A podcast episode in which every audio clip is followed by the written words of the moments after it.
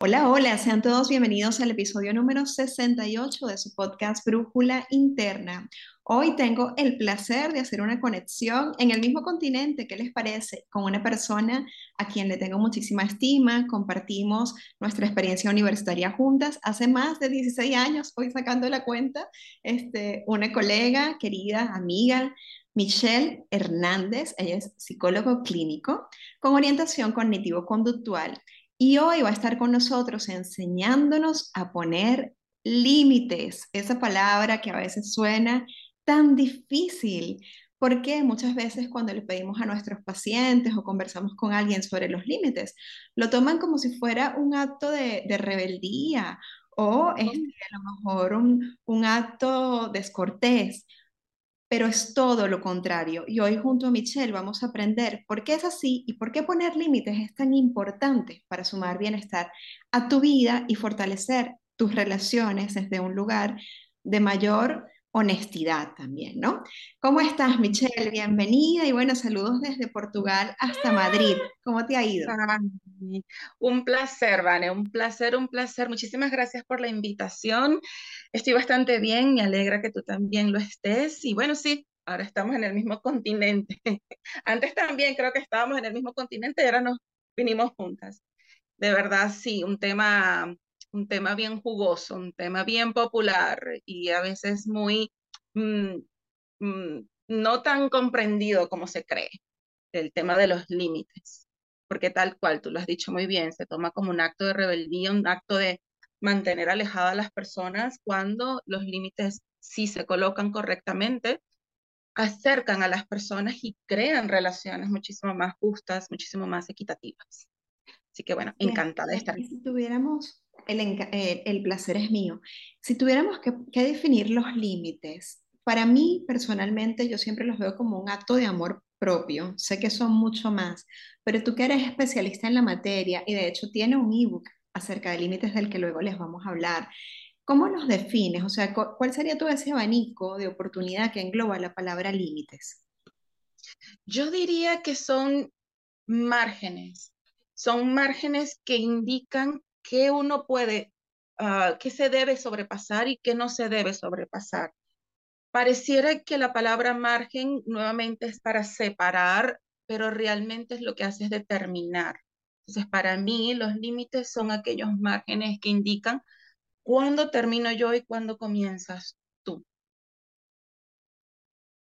¿Y, cómo hacer, por ejemplo, cuando esos márgenes se desdibujan? ¿no? Te, te, pongo un escenario que veo con frecuencia, cuando, cuando tienes que ponerle límites a una figura como tu mamá o tu suegra o un esposo que puede estar teniendo conductas abusivas, ¿no? Yo, yo siento que primero hay que reconocer que la persona pasó el margen, ¿no? Y para eso deben haber algunas condiciones psíquicas que te permitan darte cuenta de que alguien está sobrepasando el margen. Eso por un lado. Y por el otro, también me pregunto cómo hacer cuando se desdibuja ese, ese margen en una relación que es muy, muy cercana, muy, muy íntima. Y podría costar un poco poner esos límites, porque también sucede, ¿no? Cuesta, cuesta. Con referente a lo primero, yo siento que para colocar límites, primero tienes tú que identificar que el límite se rompió.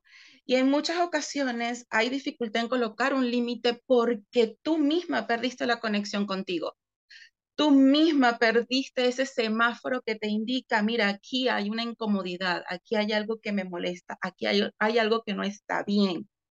Y en lugar de escuchar eso, escuchas a la otra persona. No que la otra persona no importe, pero claramente debe haber una balanza, debe haber un, equilibrio en donde la otra persona importa, pero yo también. Y esta parte de ti, de tu persona, de ese semáforo, de eso que indica algo no me gusta, usualmente está apagado. Eso que a nivel psíquico, que a nivel corporal, que a nivel emocional te dice, yo no estoy bien. Esa pesadez en la cabeza, esa incomodidad en el cuerpo, esa sensación de, de, de mm, inquietud, de molestia, de completa incomodidad. Eso se pierde. Entonces, para empezar a colocar un límite, ya sea una persona con quien tengas un, vínculo profundo o no, debemos partir por uno mismo, de empezar a conectar con aquello que me gusta y aquello que no me gusta, aquello que me hace sentir bien y aquello que no me hace sentir bien. Y luego sí comenzar a conectar con ello, a practicar a decir el no y a practicar el decir el sí. Pero es progresivo. Fíjate que colocar límites no es nada fácil, nunca lo es. No importa la cantidad de tiempo o años que lo estés colocando. Esto es un tema que sí, yo tengo un ebook que lo trabajo mucho en consulta, pero también es un tema que yo trabajo a nivel personal, en mi proceso personal. ¿Por qué cuesta? Entonces la gente piensa que colocar límites es lanzarte en el peor escenario y, y, con la persona con quien más tienes el vínculo, con lo que te está molestando o, con el pico de la molestia, allí estoy yo. O sea, ahí, ahí, por ahí voy a empezar. Y no, se empieza.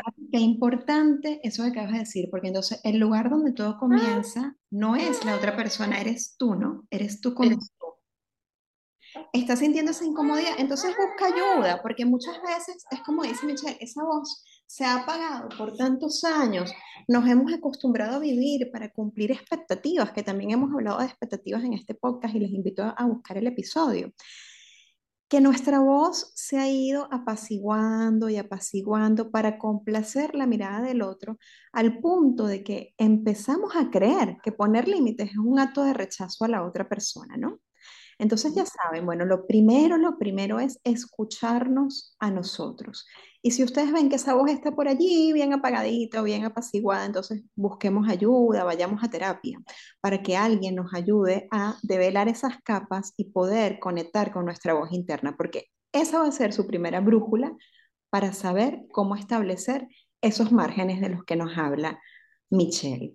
Y otro punto súper importante que mencionaste, Michi, y que quiero resaltar, es que los límites no son lineales en el tiempo, ¿no? sino que ellos van, posiblemente hoy yo me siento con toda la fuerza y la energía para marcarlos, pero mañana se desdibujan, la otra persona los invade y yo tengo que rescatarlos, yo tengo que ir a la búsqueda nuevamente de mis límites, ¿no? ¿Cómo es ese cómo es ese transitar, ¿no? Estos límites, fíjense entonces, no solo se desdibujan, se marcan y se remarcan, sino que también cambian, porque lo que puede ser el límite que tú estableces en tu relación hoy, posiblemente mañana, cambias de etapa de vida, cambias de intereses, cambias de prioridades y el límite también tiene que cambiar, porque si no la relación no va a sobrevivir. Es así, ¿verdad, Michelle? ¿Cómo, cómo lo percibes tú?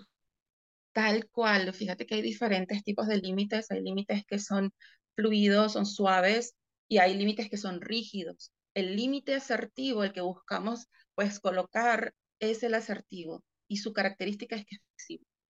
Es flexible, él varía y varía porque nuestras necesidades también varían y porque nuestro sentir varía y porque no todos los días tenemos la misma fortaleza, no todos los días tenemos el mismo, la misma necesidad, no todos los días nos sentimos de la misma forma.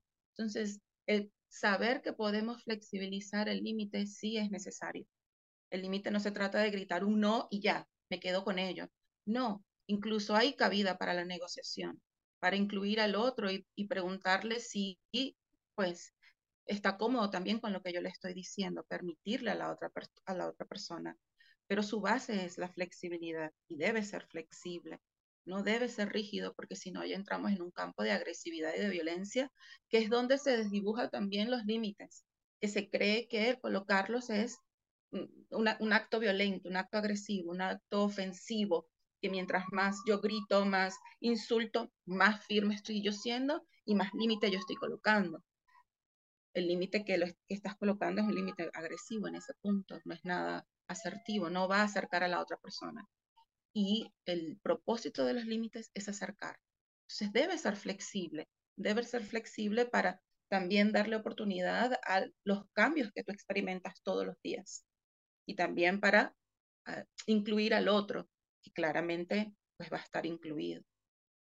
Y sabes que te escucho esto de que la función del límite, una de las funciones de los límites puede ser acercar. Y que hay, por ejemplo, de aquellas relaciones que ya tú has identificado que son tóxicas en tu vida y que definitivamente tú quieres mantener al margen, o sea, no quieres vincular con esa persona y también requieren de límites, pero en este caso yo sí sentiría que son límites más rígidos, ¿no? Por ejemplo, te, te pongo para que nuestros oyentes un poco entren en contexto, una relación violenta, una relación de violencia en la pareja donde es importante que este límite a lo mejor no sea tan flexible, porque vemos en el ciclo de la violencia como la flexibilidad del límite muchas veces perpetúa el abuso, sino este, que es importante ya este, fortalecer esa estima personal y ese amor propio de tal manera que el límite sea bien rígido y que se mantenga. ¿Cómo hacer esa diferenciación ¿no? entre, entre un límite que quiero que me acerque y un límite que quiero que definitivamente mantenga un margen claro con alguien que no quiero en mi vida? Fíjate que eh, también la función de los límites es reafirmarte, reafirmarte como persona, de que tú tienes necesidades, derechos, tienes deseos y preferencias. Y para crear un límite debemos irnos a lo que es negociable y lo que no es negociable. Hay aspectos que no son negociables. La diferencia está en aquello que nos perjudica, ya sea a nivel físico, a nivel psíquico, a, nivel eh, en nuestro bienestar integral, aquello que nos perjudique, que nos coloque en un peligro, es no negociable. Pero para poder reconocerlo tenemos que partir desde nosotras mismas, porque tenemos que conectar con esa parte, tenemos que definir qué para mí es bienestar y de allí qué es lo que lo pone en peligro hay aspectos que van a ser completamente flexibles y van a ser completamente negociables. Por ejemplo, em, eh, dentro de una pareja, mira, em, si estoy muy ocupado durante el día, no te voy a estar mandando mensajes todo, todo el tiempo. Negociable, completamente negociable. Pero si ya entramos en el campo de cuando yo te llame, te voy a gritar, te voy a ofender, te voy a insultar, o cuando estemos juntos, te voy a insultar, te voy a ofender, ya eso entra en el campo de lo no negociable porque me perjudica, me pone en peligro. Mi bienestar está en peligro.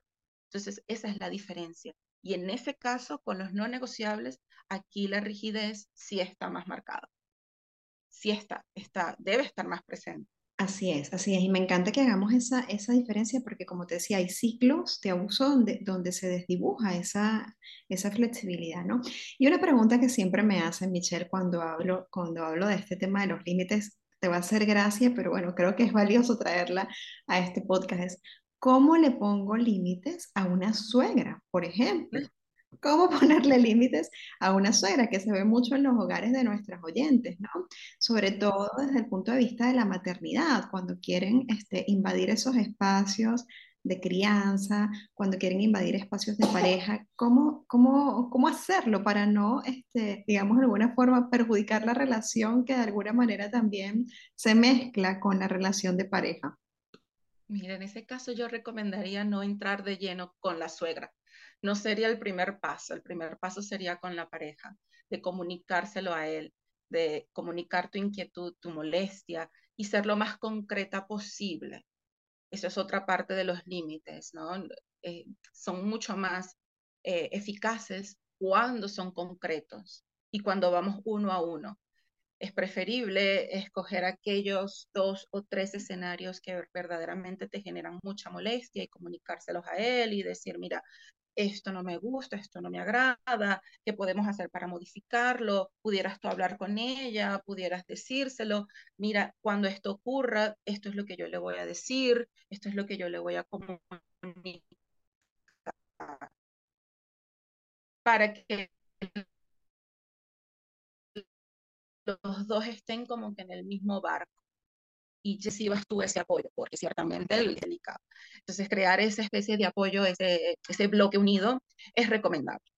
Comunicárselo a él, para que él también tenga la oportunidad de hablar con ella, de, de, de decirle también, de advertirle de alguna forma, y tú tengas ese apoyo en el momento que a ti te corresponda decirle mm, de manera bastante sutil, sutil, eh, me refiero a nada agresivo, a nada ofensivo, sino sutil, firme, pero respetuoso. Mira, mm, suegra o como le llames, eh, agradezco tu ayuda, agradezco tu, tu, preocupación, sé que este tema te, te interesa muchísimo, obviamente sabes muchísimo, pero me gustaría pues a mí ir aprendiendo.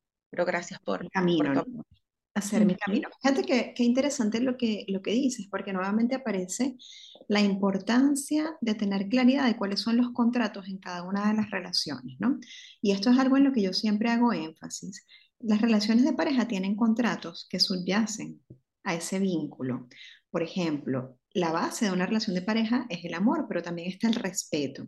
Entonces, cuando alguien invade el espacio de respeto familiar o de la pareja, lo primero que hay que tener claridad es cuál es el rol de cada quien, quién es el encargado de velar por el respeto a la pareja. Pues si, la, si el vínculo es con alguien de mi familia, yo soy quien te merece el respeto. Entonces, soy yo el primer canal para que tú puedas abordar ese límite, ¿no? Fíjate que esto es valiosísimo porque de alguna manera marca la importancia de honrar esos contratos y de cómo esos contratos en el tiempo pueden cambiar. Puede ser, Michelle, por ejemplo, que si antes no te incomodaba la opinión de la suegra mientras eran una pareja soltera, al momento que llegan los hijos, comienza a incomodar. Entonces, como nos decía Michelle al inicio del podcast, esa incomodidad, esa vocecita interna que te dice, oye, esto no me está haciendo sentir en bienestar, es un llamado a marcar el límite. Pero ¿cómo marcar el límite? No vamos a ir de bruces, ¿no? Es seguir de alguna manera el contrato de las relaciones. Claro, claro, es mantener el respeto y, y, el honor dentro de la pareja. Y es el primer canal, tu pareja es tu primer canal, porque no podemos olvidar que con la familia hay un vínculo y va a mantenerse ese vínculo y se tiene que también buscar llevar la fiesta en paz. Entonces, si yo de una voy sin decirle a mi pareja que esto me está molestando y voy directamente a comunicárselo a mi suegra, va a haber una traición, va a haber una traición entre el contrato. No lo estoy cumpliendo, no, no estoy ni siquiera viéndolo. Y la pareja se va a resentir. Y la suegra también, con todo el derecho también se va a sentir un poco invadida, un poco, pero ¿de dónde está saliendo esto? ¿Y por qué mi, mi hijo no me lo comentó? ¿Por qué no me lo dijo? No sabía nada va a crear una incomodidad. Mm, ya, y ya colocar límites es incómodo. Entonces lo que hacemos es suavizar un poco el camino. Así es, Mish. Y, y te pregunto, cuando ya la colocación de esos límites porque también puede pasar, y, por eso traigo el escenario del podcast, no, no ha rendido el resultado que esperabas, aun y cuando has conversado con los canales regulares, lo has hecho asertivamente, pero bueno, definitivamente la persona, este, no podemos cambiar a nadie que no quiera cambiar, ¿no? Eso también es una máxima eh, que tenemos muy presente. La persona continúa invadiendo, eh, continúa este, de alguna manera y respetando los límites. ¿Qué hacer entonces? ¿Qué, ¿Qué es lo que sería saludable hacer desde el amor propio o desde el cuidar ese bienestar del que hablábamos al comienzo.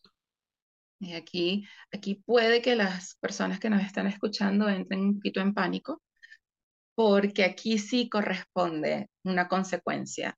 Cuando uno arma los límites, uno debe estar muy consciente del costo de ese límite. Hay relaciones que ciertamente yo voy a querer preservar, que yo voy a querer fomentar, que yo voy a querer nutrir y yo voy a intentar de que esto se mantenga pero hay relaciones, como tú bien has dicho, que ya han traspasado el respeto, ya realmente no me interesa mantener esa relación, ya no hay una vía para tener una relación justa. En esos casos, yo debo estar bastante claro de cuál va a ser mi consecuencia en el caso de que no se respete el límite. Y consecuencia puede ser incluso distancia, de poner una distancia, ya sea completa, ya sea a medias, pero sí debe haber una distancia. Esto se le comunica a la persona de, te he comentado que esto me incomoda, esto no me gusta, eh, te he comentado algunas opciones de solución y mira, me sigues irrespetando, no me queda de otra sino poner una distancia entre nosotros, porque si no, yo corro peligro.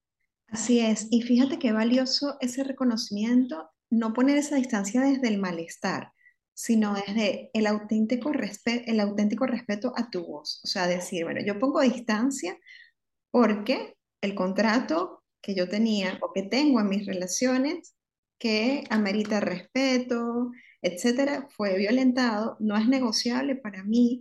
Por tanto, pudiéramos mantener un vínculo, pero no vamos a mantener el vínculo desde el lugar que habíamos tenido hasta ahora porque ya no, no es viable para mí. Pasa mucho, por ejemplo, Mitch, y lo, y lo pongo también para que, con, los, con ejemplos para que nos comprendan mejor, en el caso de los divorcios, ¿no? este, por ejemplo, familias donde ocurren separaciones por infidelidades. Bueno, a lo mejor el límite era en la relación de pareja la fidelidad. En el momento que se interrumpiera con ese límite no era negociable, era un límite rígido. Pero aún así hay un vínculo que se mantiene, que es el vínculo de paternidad.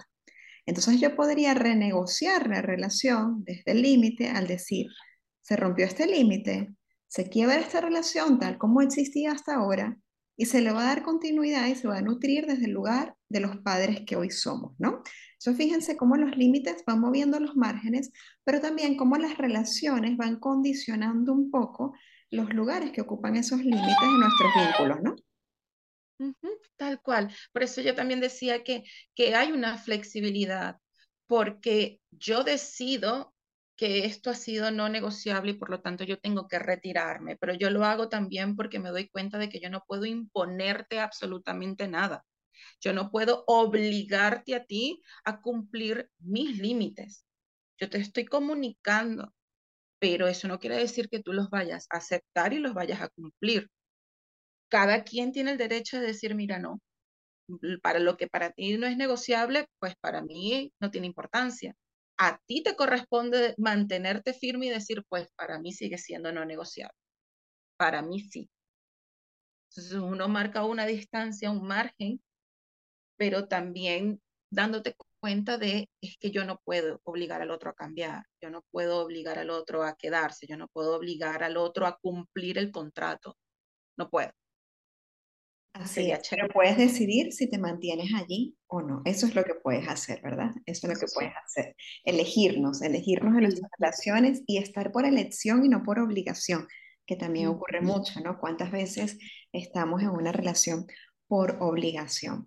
¿y cuál es el precio? ¿Cuál es el precio de no poner límites? Porque muchas veces la gente dice, ay, no deja eso así, que el tiempo lo vaya llevando, ya veremos cómo van las cosas, un día a la vez. ¿Cuál es el precio que tiene el silenciar tu voz y el dejar de marcar tus propios márgenes?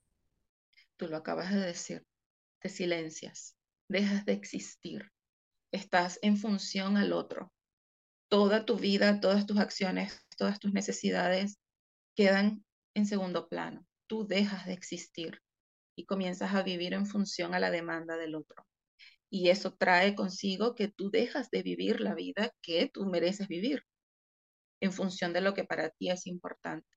El costo es que dejas de disfrutar incluso las actividades que estás haciendo, porque las estás haciendo en función a, la obligación, a la, a la demanda del otro, y no porque verdaderamente te llena, no porque verdaderamente te importa, no porque verdaderamente quieres hacerlo.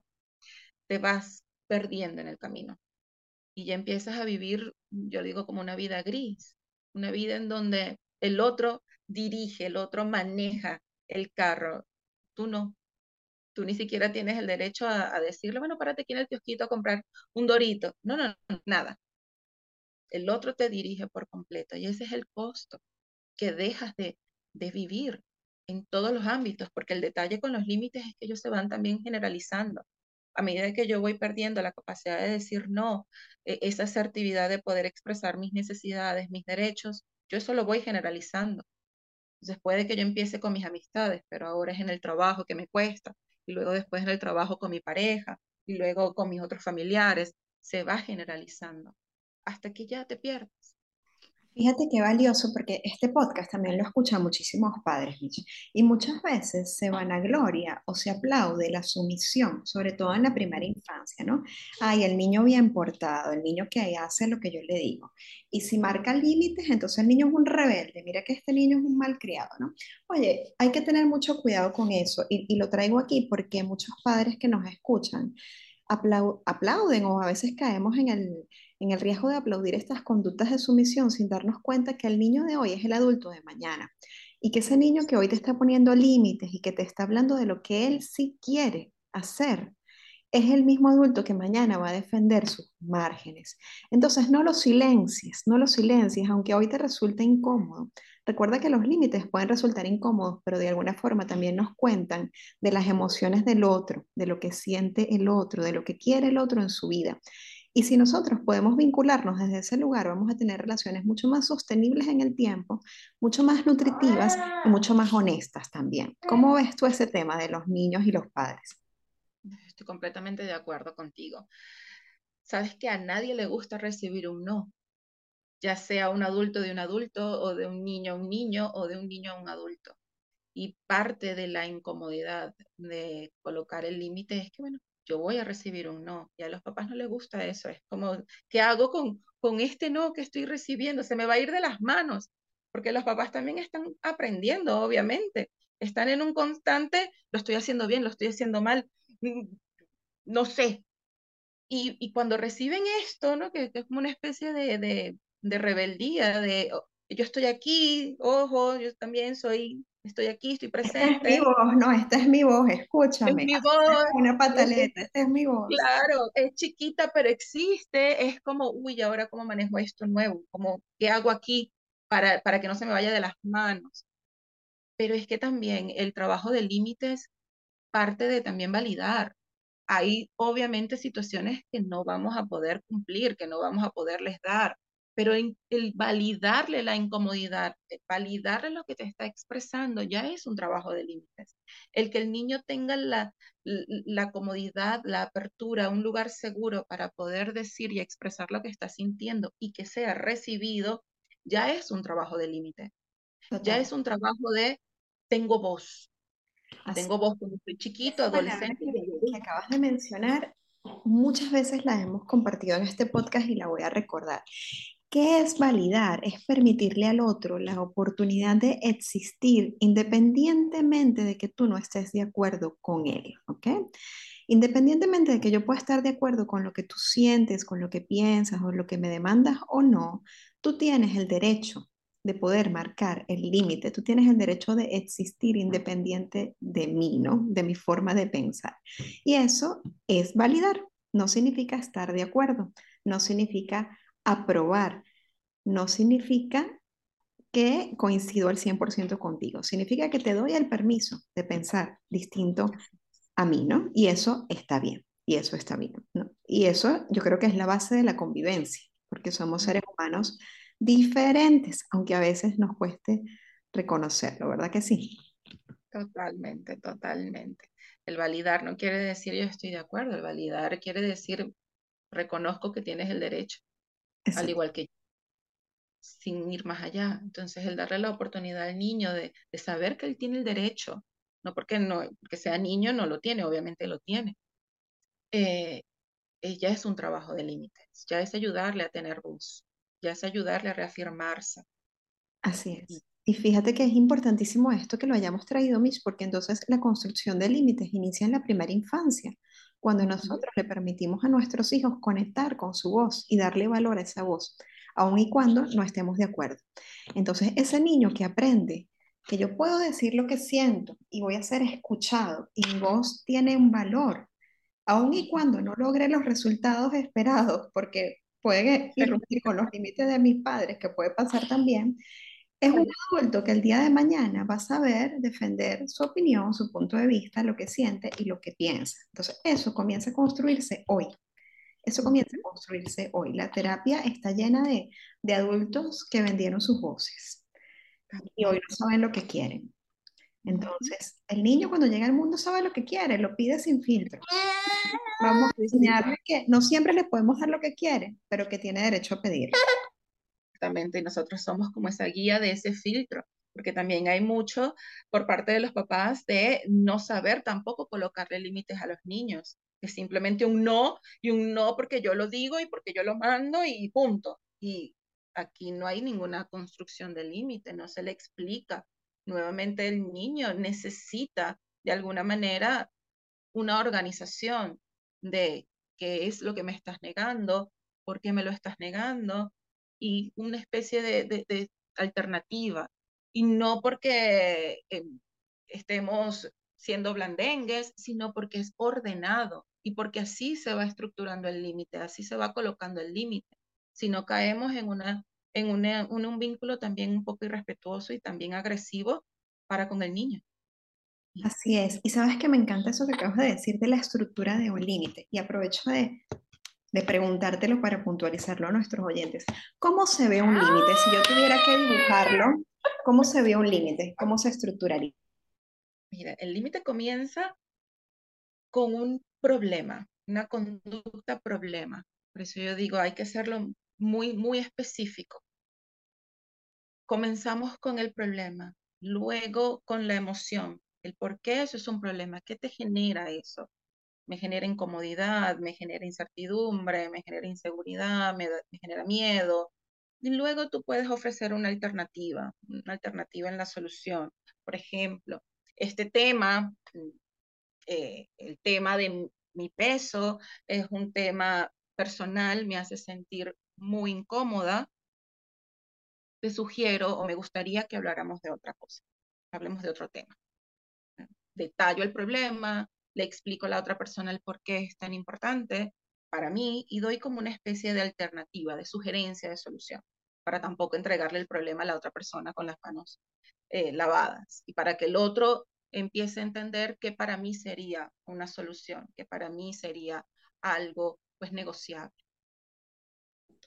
Y importantísimo también el valor de la individualidad en los límites, ¿no? Porque te, pongo un ejemplo que me vino a la mente cuando te escuchaba. Aquí en Europa y en Portugal se hace mucho énfasis en no decirle a otra persona negro, ¿no? En Venezuela es como normal, todos tenemos un amigo negro, ¿no? Mi negrito, mi negro, ¿sabes? Nosotros lo decimos muy normal. Pero aquí no, aquí, aquí es ofensivo en la comunicación llamar a otro niño o a alguien negro. Recientemente yo hacía una videollamada con un familiar en Venezuela y yo le digo, pásame al negro, pásame al negro. Y mi hija me dice, qué ofensiva, este, no le puedes decir así, él es una persona. Y entonces el negro del otro lado de la llamada le dice, no, no, a mí no me molesta, tranquilo, mira, yo soy negro, a mí me encanta, o sea, me lo dicen por cariño. Y a mi hija no le resonaba, ¿no? A mi hija no le resonaba. Y yo creo que eso ilustra muy bien lo que tú acabas de decir. O sea, el hecho de que, que el límite es muy individual, o sea, que una persona te diga, mira, para mí es laxo, para mí es flexible, a mí no me hace daño, no me molesta y hasta lo siento cariñoso, no significa que para otra persona esa misma acción se reciba de la misma manera. Por tanto, eso también vuelvo a la crianza. Muchas veces hay gente que va y agarra al niño, ¿no? ay, dame que para cargarlo, dame que para cargarlo. Oye, piensa, si tú como adulto te gustaría que alguien llegara, un total desconocido, y te cargara. Que alguien llegara y te apretara los cachetes. Ay, pero es que es lindo. Sí, claro, es lindo. Pero si tú marcas ese límite en tus relaciones con los demás, ¿por qué el niño no puede hacerlo? Si nosotros somos sus voces, ¿no? Sí, sí, sí, sí, sí. Es que se cree que el niño no tiene voz, que el niño no tiene incomodidades, que el niño no le molestan cosas. ¿Por qué no? ¿Por qué no le va a incomodar? ¿Por qué no se va a molestar? ¿Por qué, ¿Por qué no va a haber rechazo? Entonces se pierde, se desdibuja. Y, la individualidad comienza desde que somos niños nuestro derecho a tener voz, nuestro derecho a respetar, nuestro derecho a, poder expresarnos, nuestro derecho a no ser invadidos. Son invasiones que a veces, mira, la persona puede que no lo haga por maldad, pero igual lo está haciendo. Y ya es nuestra responsabilidad aprender que debemos tener un poquito de también límites y interesante, interesante haber traído este ejemplo porque ahora que lo pienso, estoy reflexionando en que nosotros como adultos ya tenemos la conciencia de marcar nuestros límites, pero nuestros niños no siempre tienen esa conciencia, a lo que llamamos consentimiento nosotros, ¿no? que es el límite entre el abuso y, y un acto consentido. Entonces somos nosotros quienes tenemos que marcar los límites de nuestros niños muchas veces para que ellos aprendan de alguna manera la importancia de su voz, porque si no, van entendiendo que, mira, lo que ellos hacen por modelaje es lo que yo merezco, ¿no? O sea, es lo que merezco. si mis padres, que son mi lugar seguro, mi referencia, mi voz de mando, de alguna forma permiten esto, pues esto es permitido. Y por eso vemos cosas, Mitch, como que la mayoría de los abusos se cometen en entornos cercanos a la familia, porque naturalmente el niño ha naturalizado que esa persona tiene el derecho y el permiso de entrar en su vida, ¿no? porque los adultos así se lo comunicaron así se lo hicieron sentir. Entonces, fíjense qué importante que los límites es algo que se construye en la primera infancia, pero que los niños no siempre y no tienen por qué tener la conciencia de marcarlos, y somos los adultos quienes en la primera infancia debemos hacerlo por ellos. Importantísimo punto también este. Completamente. Si nos damos un espacio seguro para que el niño tenga su voz, el niño no le va a subir volumen a su voz. La va a ir apagando cada vez más. Es, es como que la consecuencia lógica. Y, y eh, hay que tener un espacio seguro en todos los entornos, en todos los entornos, inclusive, por supuesto, con la familia, porque también se ven estos escenarios en donde, ay, pero dale el beso porque es la abuela, ay, pero abraza porque es la tía, pero déjate pellizcar porque... Y no, no. La voz tiene que escucharse en todos los entornos y se debe crear un espacio seguro para que se pueda escuchar. Si no, de adulto, por más volumen que tú le subas, no, no la va a tener, porque creció así pensando que no, no la tenía. Es así, es así, Mish. ¿Y cuál es el, cómo darnos cuenta, por ejemplo, cuando el poner límites desdibuja el respeto al otro? O sea, porque a veces tú sientes, no, yo estoy poniendo límites, sí, pero estás invadiendo el espacio de, de poner el límite del otro también. ¿Cómo, ¿Cómo te das cuenta de eso? Que también pasa mucho. Usualmente la otra persona te lo dice, ¿no? La incomodidad que se siente y te lo dicen. Eh, lo que me estás diciendo también suena ofensivo. Lo que me estás diciendo también fue invasivo. Y cuando no le estamos dando la otra oportunidad a la persona para expresar su opinión el decir, ¿te parece esto? ¿Estás de acuerdo? ¿No estás de acuerdo? Cuando yo simplemente impongo algo y no hay margen de ningún tipo de negociación. Claro, obviamente hay, hay tipos de, de límites que no se negocian, pero usualmente los que sí, yo me estoy dando cuenta que estoy siendo irrespetuosa cuando yo impongo y cuando yo obligo y espero a la otra persona que lo haga sí o sí.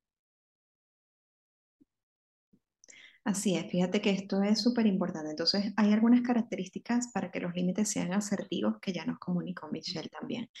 Uno, que sean concretos, o sea, que no, que no se vayan por las ramas, que sean muy descriptivos.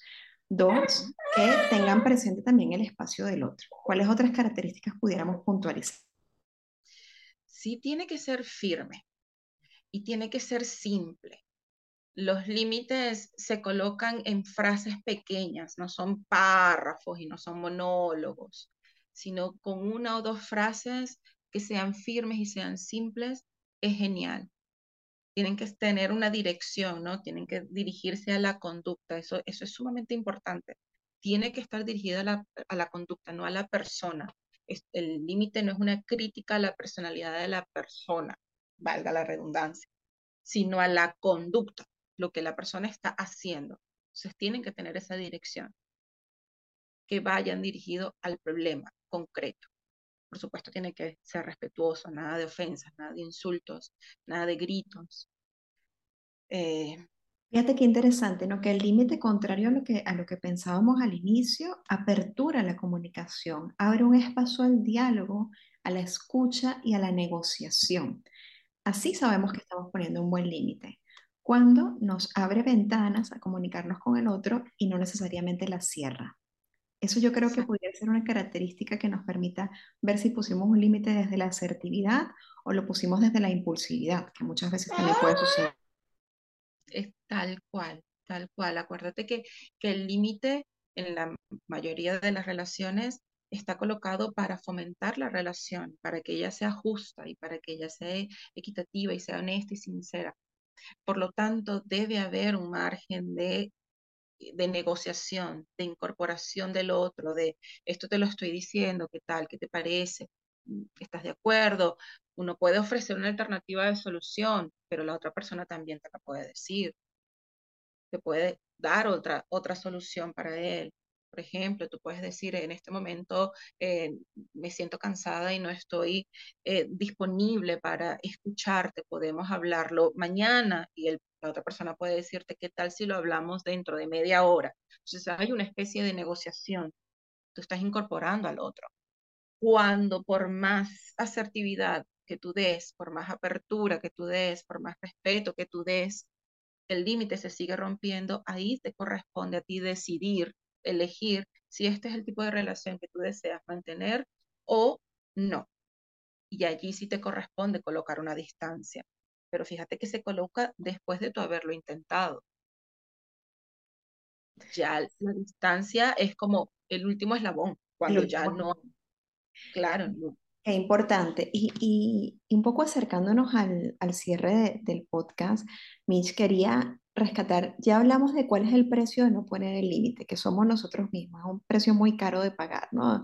Es, el, es la, la ausencia del bienestar, porque bienestar significa bien estar en el mundo. Y si yo no puedo estar bien conmigo mismo, con mi voz, ser fiel a mí, entonces difícilmente voy a alcanzar ese, ese bienestar, ¿no?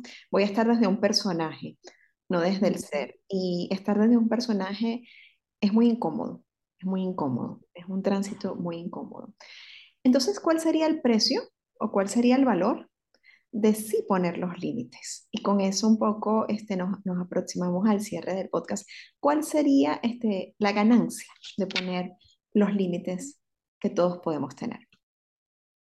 Mira, yo creo que el reafirmarte como persona, el saber que tú existes en el mundo, que tú tienes un lugar en el mundo, que tú tienes una voz en el mundo, que tus necesidades, que tus deseos, que tus derechos están, que tú existes.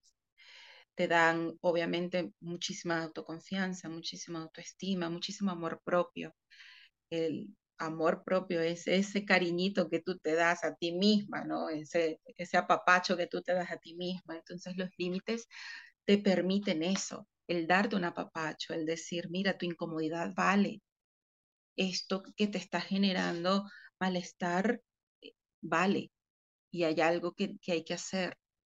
para mí la ganancia es eso, que tú comienzas a existir como persona. Tú empiezas a ser justa contigo, empiezas a ser equitativa contigo y no tanto con el otro, no, no, no al 100% al otro, sino la cosa es un poco más equitativa, un poquito para ti y un poquito para mí. Y tú sabes que me encanta eso que dices, eso de, de comienzas a tomar tu lugar en el mundo, porque este podcast lo escuchan muchos migrantes. Y yo con la población migrante siempre tengo una máxima y, la valido contigo, pero, pero lo, lo considero que, que, es así, que para pertenecer a cualquier lugar del mundo a donde vayas, tú tienes que pertenecerte primero a ti. Porque en la medida que tú te pertenezcas a ti y que entiendas cuál es el lugar que tú quieres tener en tu vida, en la vida de los demás y en el mundo, entonces tú vas a poder reconocer esos escenarios en los espacios a donde vas. Hay mucha gente que camina perdida y en ese momento no puede reconocer la belleza de los lugares a donde va, porque no se conoce a sí misma.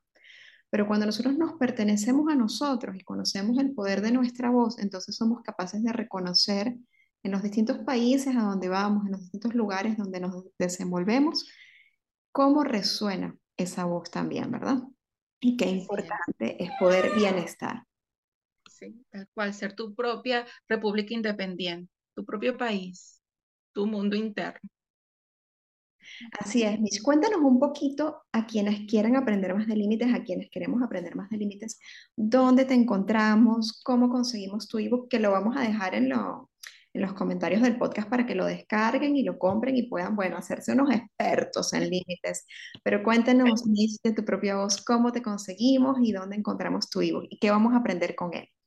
Mira, me pueden encontrar en Instagram eh, en holacico, hola.cico, y allí en el enlace pueden completamente descargar el ebook. y también está en Amazon, se llama Al Límite, y es una guía práctica, es una guía práctica que habla no solamente de lo que son los límites, sino de lo que no son. Desmontan algunos mitos que hacen que, colocar límites sea un poco difícil, sea más complicado. Límites como que ellos son una acción violenta, acciones agresivas o son barreras o es simplemente colocar el no y ya.